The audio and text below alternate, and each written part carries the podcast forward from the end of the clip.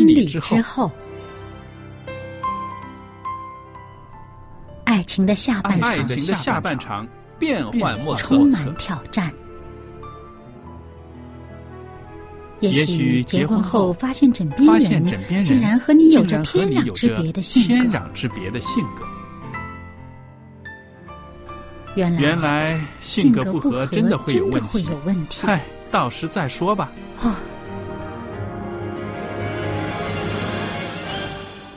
婚姻充满了不可思议的惊叹和风险，难以理解的神秘和惊奇，独特的喜悦和哀伤。婚姻生活，此一时风平浪静，彼一时怒涛万丈。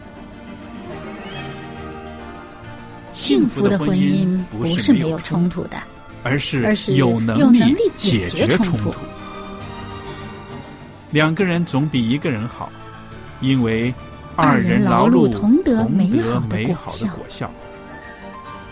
夫妻夫妻是一起承受生生命命之恩的爱到到永远远，爱到永远。爱到永远。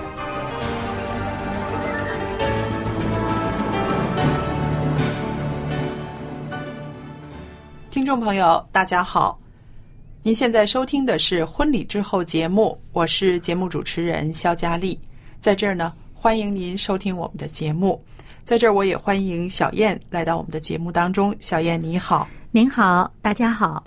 那小燕啊，上一次呢，我们谈到了，就是说一位牧师诺贝尔牧师，他提出的一些观点，就是基督徒婚姻啊会幸福的十个理由，就是说比较容易成功啊。基督徒有一些特点，是不是？嗯。那我们谈到的就是说，基督徒呢，呃，学习了谦卑，把它运用到婚姻里面的时候呢，就会啊、比较容易谦让，容易尊重我们的配偶，是吧？对，那么也说到了呢，就是说，如果基督徒愿意回转到上帝那里去呢，我们求上帝先改变我们自己，看看我们自己有需要改变的地方，然后再去指责我们的配偶。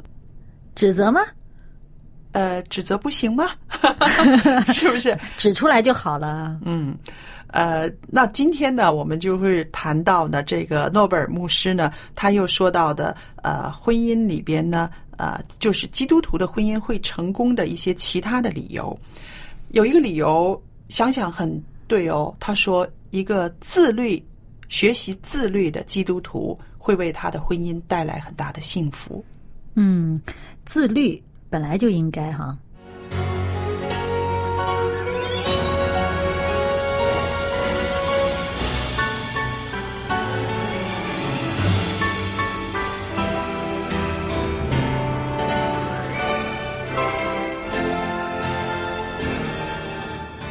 那说到呢，基督徒要学习自律，而这个自律呢，为婚姻带来这个幸福、带来成功呢，我首先就想到呢，啊，现在是一个啊电子媒体的时代，对不对？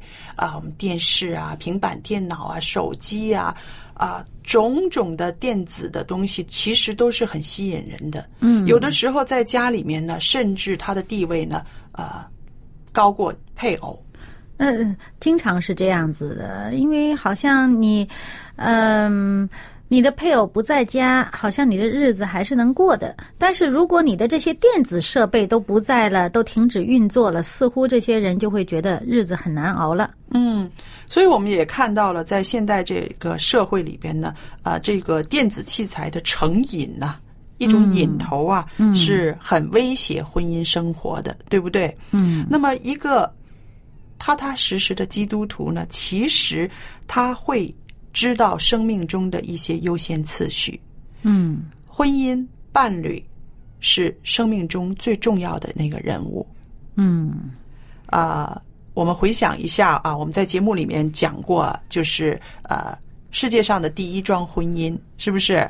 啊、上帝为亚当造了夏娃的时候呢，他把夏娃带到亚当的面前，然后跟他说：“这是你的配偶，是不是啊？而且呢，这个女人呢，会是一个男人的帮助者，嗯，对不对？嗯那我们也就看到，其实，在婚姻里边呢，是一个彼此帮助，同时呢，也应该是生命中最重要的人物，记得吗？呃，夏娃是用亚当的一条肋骨做成的啊，嗯是他骨中的骨，肉中的肉，嗯是一个非常亲密的关系。但是一个这么亲密的关系，中间插上了这些个什么平板电脑啊，什么呃手机啊，你想想那个状态是多么的尴尬了。嗯，对，其实呢，嗯，配偶彼此之间是一个互相满足对方需要的。嗯应该是啊、你通过配偶来满足你心里面的很多的需要。呃，你想是一个真人重要呢，还是一个物件儿重要呢？你是一个真人能够给你更多的互动，还是一个物件儿？虽然啊、我们说这个资讯非常发达，的确，我们有很多的知识，有很多的信息从这个网络上可以得到，是配偶不能给的。但是你要知道，这个这个物件能够给你的东西，这些信息和知识能给你的东西，和配偶能给你的是完全不同的。是，呃，我曾经呃在两个星期之前跟一般青年人在谈话互动的时候呢，我们也谈到了一个问题，我们就是说，为什么我们现代人呢？啊、我们看圣经的时间非常少，呃，能够一天有十五分钟呢，我们已经觉得啊，好像是交了账了，我 完已经成任务了做了灵修了，对不对？完成任务了。但是呢，我们可以看那些个啊、社交网络，可以看那些圈朋友圈儿一天积累下的时间有超过一个多小时、两个小时也有。呃，最基本的可能是对，那还有一些男孩子跟我说，他每天呢必有一个半小时是打电子游戏机的，打啊游戏的。然后我就引申了一个问题出来，我就问他们，呃，我想知道你们在谈恋爱的时候，在啊、要结婚了。你们还可以这样子吗？用这么多时间在这方面吗？然后有一个男孩呢，他就呃特别调皮，他就说：“那肯定是，我还得叫他跟我一块儿打游戏。如果没有这个游戏，我的生活非常的沉闷。”那我就跟他说：“我说小子，你还没有准备好，看来你还不能娶媳妇儿。是他真的是瘾头太大了。对，嗯，我们就想到啊，在这个啊基督徒的生活里面，我们应该很清楚的看到自己的生命中的一些个优先次序，嗯而且呢是经过思考之后，我们把它排列出来的。嗯呃，基督徒当然每天读圣经、看圣经、祷告的时间是不可少的，对不对？这是一个啊啊、我们跟上帝之间的一个交通。嗯那么跟着是什么呢？第二项是什么呢？第二项难道是电子游戏吗？那然后肯定是我们生命当中出现的各种人物，是的啊跟我们最亲密的人物，包括你的配偶啦，嗯你的儿女啊，你的父母啊，这些人，这些活人的价值是一定要比这些物件儿要高很多。我们真的是要维护好这些关系，因为你当这些活人都没有了，你对着这些物件儿都是死物，嗯你的生命一定会觉得很空虚的。你就是给你多少。再刺激、再好玩的游戏，你就这样下去，你觉得你满足吗？你肯定不满足。你打打打打过了多少关，还要再过关，你永远打不过他。是。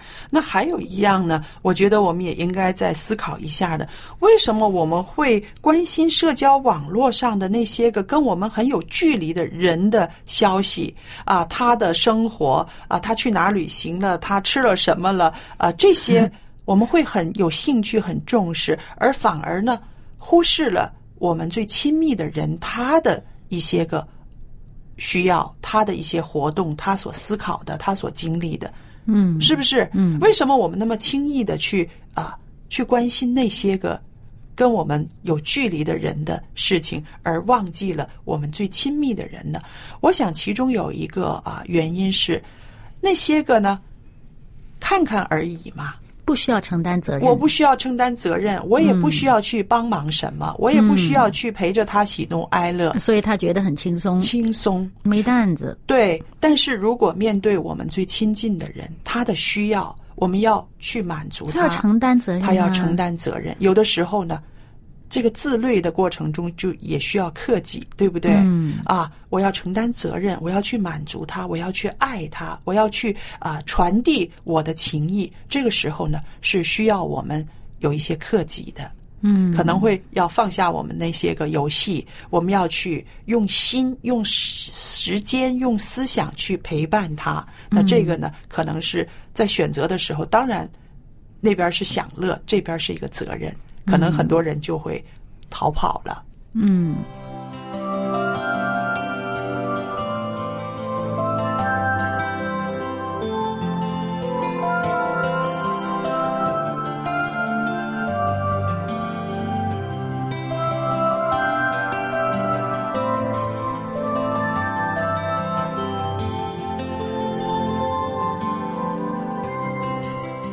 那好了，我们刚刚呢，就是说到的，呃，我们有的时候呢，在这个学习自律的过程中呢，我们应该啊排好我们生命中的一些呃优先次序，对不对？嗯、我们的配偶呢，应该是啊我们最应该花时间、花心思去陪伴的，对吧？嗯、就好像啊呃，你们当年呃在结婚之前。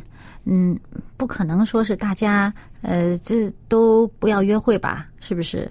那么你约会的时候是一个什么心态呢？真是很想跟他在一块儿啊，很希望哎呀，跟他在一块儿的时间越长越好。嗯，呃，希望跟他在一块儿的时间呢，呃，你关注他，而他也关注你的这种关注。度啊，越久越好。是，呃，你总不希望你们俩啊，呃，在约会的时候，呃，还在忙着公事儿啊，还想着公司的事儿，嗯、或者呃，在约会的时候在打着手机上的东西，呃，这个回应朋友的一些信息，嗯啊，你肯定不希望这样子，你肯定希望彼此之间的这种关注度都很高，这种呃。这种约会的质量都很高，是，嗯，所以呢，其实这种相处哈，这种彼此之间相处的时间呢，你安排到了，那么在这个时间之内，你们的关注度有多少？呃，其实也是应该呃要留意的。嗯，像比方说，嗯，这个呃其中一方他就是真是看电影特别的投入哈，嗯，那么呃呀的一个电影啊，让他动情的，他就看一遍不够，还得看第二遍，嗯，啊，来回来去要看哦，他特别的感兴趣。那么可能他的配偶就觉得看了一遍。看了一遍，知道这个内容了，知道这结果了，就算啦，嗯、哪用得着再看一遍呢？啊，嗯，那那你说他要花这时间看，你又不想看，怎么办呢？其实，呃，这个彼此之间就需要好好的调和一下，因为呃，两个人在一起的时间是很珍贵的，那么你应该放多少精力在对方身上？嗯嗯。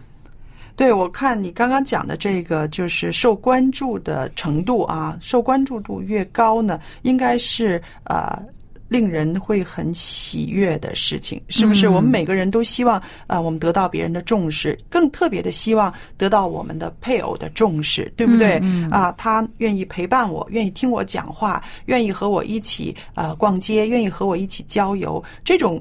被他关注的程度高呢，我们就会觉得很幸福，是不是？嗯嗯、可是现在真的很多人呢，就疏忽了呃对方的这个感觉，觉得我、嗯、我的感觉才是最重要的。而且说我已经在这儿了，我已经在你旁边了，你还要求啥呢？但是，所以我们也听过，就是说，你人在心不在，这是一个没有质量的一个约会，是不是？是是，意思就是说，你的心思要在这里。嗯，这样子的，你们两个人一起啊共度的时间呢，才是一个啊有质量的一个约会，是不是？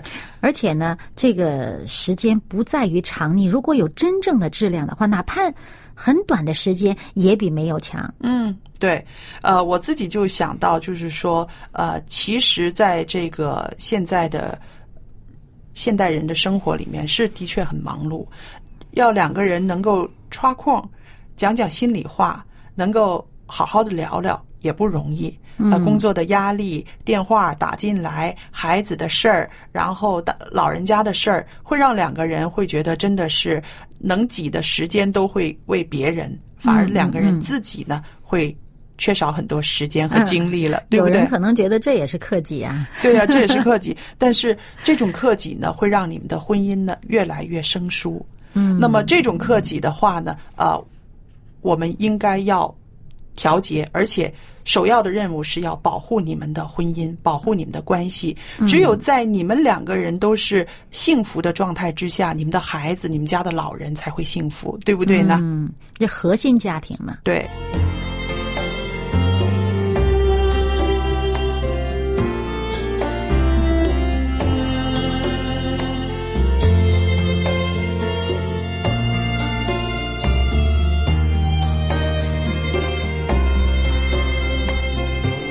那接着下来呢，我们也谈一谈呢，就是基督徒的这个婚姻会成功的另外一个理由，就是两个人有共同的这个宗教的生活，嗯能够一起上教会，嗯啊、能够在生活中呢用信仰彼此鼓励呢，这个也是一个啊、幸福的一个很大的理由了，对吧？嗯那我就知道呢，啊、教堂的牧师啊，他们常常提到啊、提倡吧，我想是是提倡这个以家庭为单位的赴会，嗯。呃，就是说呃，一家人一起去教会参加崇拜聚会，参加教会的活动，那么呃，这个教会的呃教友的就不容易流失。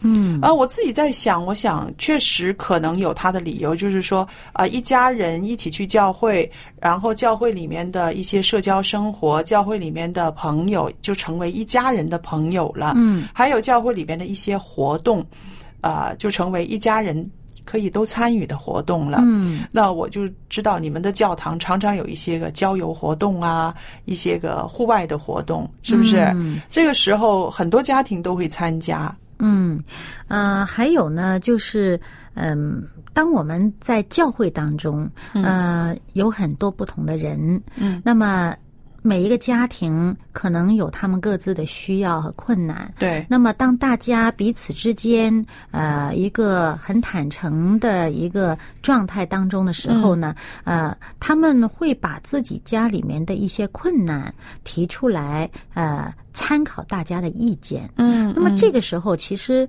呃，或者说呃呃，有一些问题啦，或者说有一些疾病啦，或者些呃有一些什么决策啦，呃，需要大家帮帮忙的时候，那么在这种情况下呢，我们以这个夫妻哈共同参加这个教会，我们听到了共同的故事，嗯，别人的故事，他们是，可能对自己是一种帮助，嗯。而且是一个参考。再加上呢，如果对方是需要帮助，而你恰巧能够帮到他的时候，你们有一个夫妻共同的一个目标去达成，就是要帮助别人。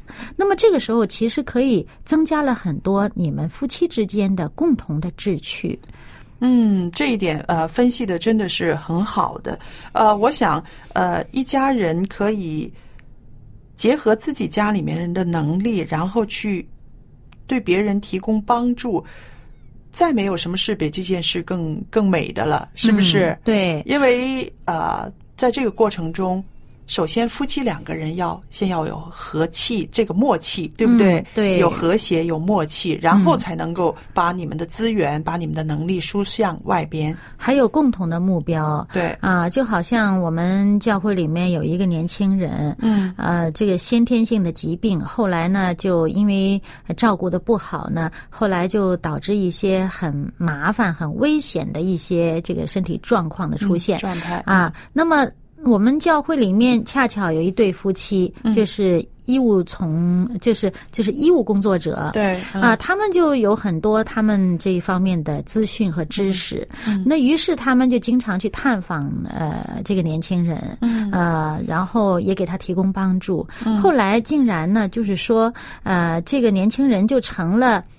啊，怎么说呢？成了这个家庭这个这位丈夫的这个呃好朋友，不是，就是认了他做这个。干爸爸。哦哦哦。啊，然后他们就好像这种对待呃，就是这个年轻人的父母是非常感激的，因为他们还没有信上帝，但是他们就非常的感激，说教会这么有爱心哈，教会的人，呃，然后而且这对夫妇呢也真的是非常的上心哈，对他们一家，嗯，在各种资源上提供帮助，然后。其实我就觉得，他们这种步调一致的这种呃，共同的去呃帮助别人的这种心态，其实对他们自己的夫妻的关系也是一个非常好的一个凝聚。是的，呃，这个我非常的同意。呃，在我自己的生活体验里边呢，呃，我也经历过这样子的一些时刻，譬如啊，教会里面有一些老人家，他们缺乏人看望，真的是呃。独身的、孤独的一个老人住。那么，当我提出来叫我先生帮忙开车，我去探访这些老人的时候，第一次的时候他有些犹豫。嗯，第一次的时候真的有一些犹豫，他觉得啊啊，一个礼一个星期就星期天是可以自己在家可以休息的，我还要出这些岔子去去帮助别人啊。嗯，然后但是呢，在这个去。和回来的路途上，他这个人的感觉是完全不一样的。嗯，因为他看到老人家看到我们的时候的那种快乐，嗯，那种满足，嗯，然后他自己就知道啊，庆幸自己幸亏来了。对他自己就知道这样子开车出去回来是值得的。嗯，那么我就看到，其实夫妻之间的这种啊。一起做圣工，一起参与教会的侍奉，一起呃遵循上帝的话语，可以让两个人都成长的。嗯，呃，在这个我们不是说光在品格上成长，长在这个情感上啊，嗯，情感上会更丰富。嗯，所以在回来的路上，我们就一直在谈论这个老人家。嗯，啊，这个老人家以前的一些个经历啦，啊，谈论他还有这个现在老年了以后的生活啦，会怎么样啊？怎么样？然后我就发现。丰富了我们的话题，同时呢，在情感上我们觉得特别的饱满。嗯，对。还有一些夫妇呢，一起去做义工，也是同样的道理。是，施比受更为有福。嗯。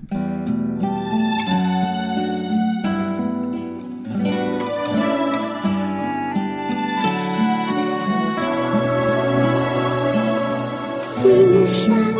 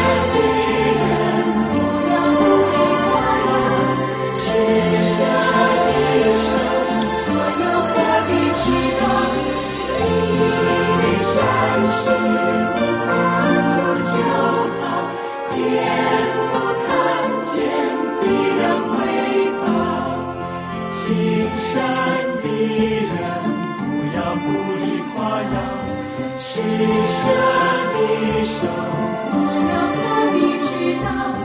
你的善。